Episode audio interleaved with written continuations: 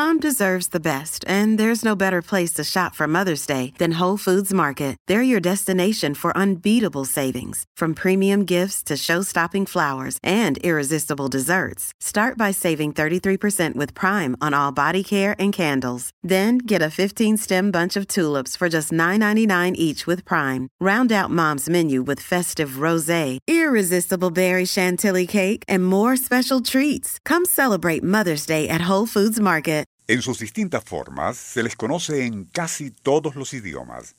Y es raro el periódico o revista que no tenga una sección de crucigramas. Ese juego de palabras que, y a pesar de todo, sigue siendo el pasatiempo más popular del mundo.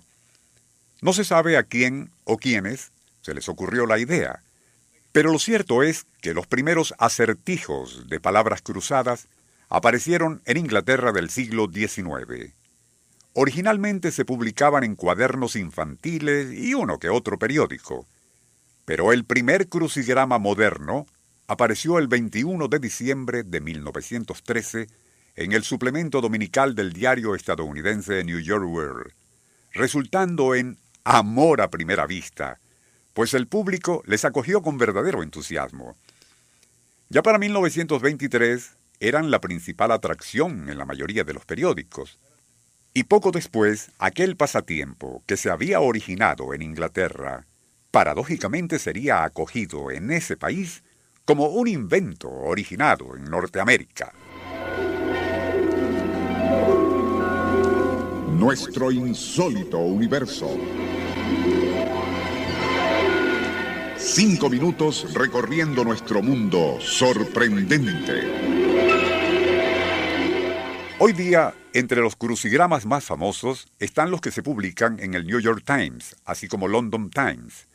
Se ignora quién o quiénes elaboran los crucigramas o si existe algún genio relevante en esa disciplina.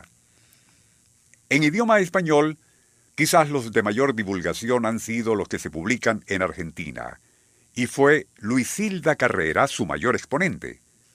Aquella interesante mujer, pues ignoramos si aún vive o su verdadero nombre, ya que Luisilda Carrera es un seudónimo, al principio consideraba a los crucigramas solo como una forma inútil de perder el tiempo. Pero al morir su padre, el primero en crear crucigramas en Sudamérica, se vio obligada a reemplazarlo para mantener a la familia. Días y noches debió pasar consultando diccionarios, así como enciclopedias. Era como estar en una cárcel, solía decir, cuyas paredes eran la gramática, historia, geografía y los barrotes, sinónimos, antónimos, mitología, biología y demás elementos tecnoliterarios y gramaticales imprescindibles para elaborar crucigramas. Desde que comencé con ellos, jamás, asegura Luisilda, tuve un instante de reposo o distracción, ya que a medida que los elaboraba, intentaba que el siguiente fuese no solo novedoso y original, sino cada vez más complejo e interesante. A veces despertaba a medianoche pensando haber cometido un error y que ello saliera publicado en la siguiente edición del diario. Aquellos temores tenían su razón, ya que no existen críticos más exigentes y alertas para cazar errores de cualquier tipo en crucigramas que los propios adictos a ese pasatiempo, ya que, y en muchísimos casos, son intelectuales, criptólogos y especialistas. Luisilda también ha confesado que por culpa de los crucigramas nunca ha podido entablar una conversación sin que automáticamente su mente comience a contar el número de letras en cada palabra. Osiris, Ageracia, Ra, Nilo, apócopes, conjunciones y abreviaturas son nombres y términos que a toda hora la persiguen y atosigan. Veía cuadritos de crucigramas por todas partes, y automáticamente se habituó a contar las letras de cada palabra.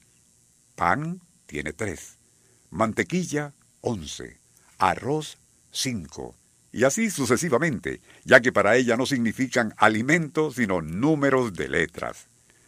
Luisilda jamás recibió un estímulo o felicitación por su trabajo, y ha sido únicamente en las raras ocasiones de equivocarse cuando lectores alertas se molestaron en escribirle. Por cierto que esas llamadas o comunicaciones nunca van dirigidas a ella personalmente, sino al editor del periódico o quizás al hombre o equipo de hombres que supuestamente elaboran el crucigrama, pues nadie imaginaba que podía ser una mujer la que formulaba tan complejos y literarios acertijos de palabras cruzadas.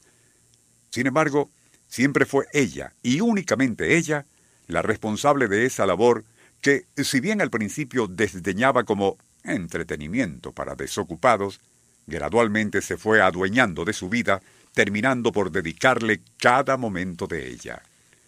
Anónima heroína de ese pasatiempo literario más inútil del mundo, pero que, y a pesar de todo, sigue siendo favorito de millones, el humilde crucigrama.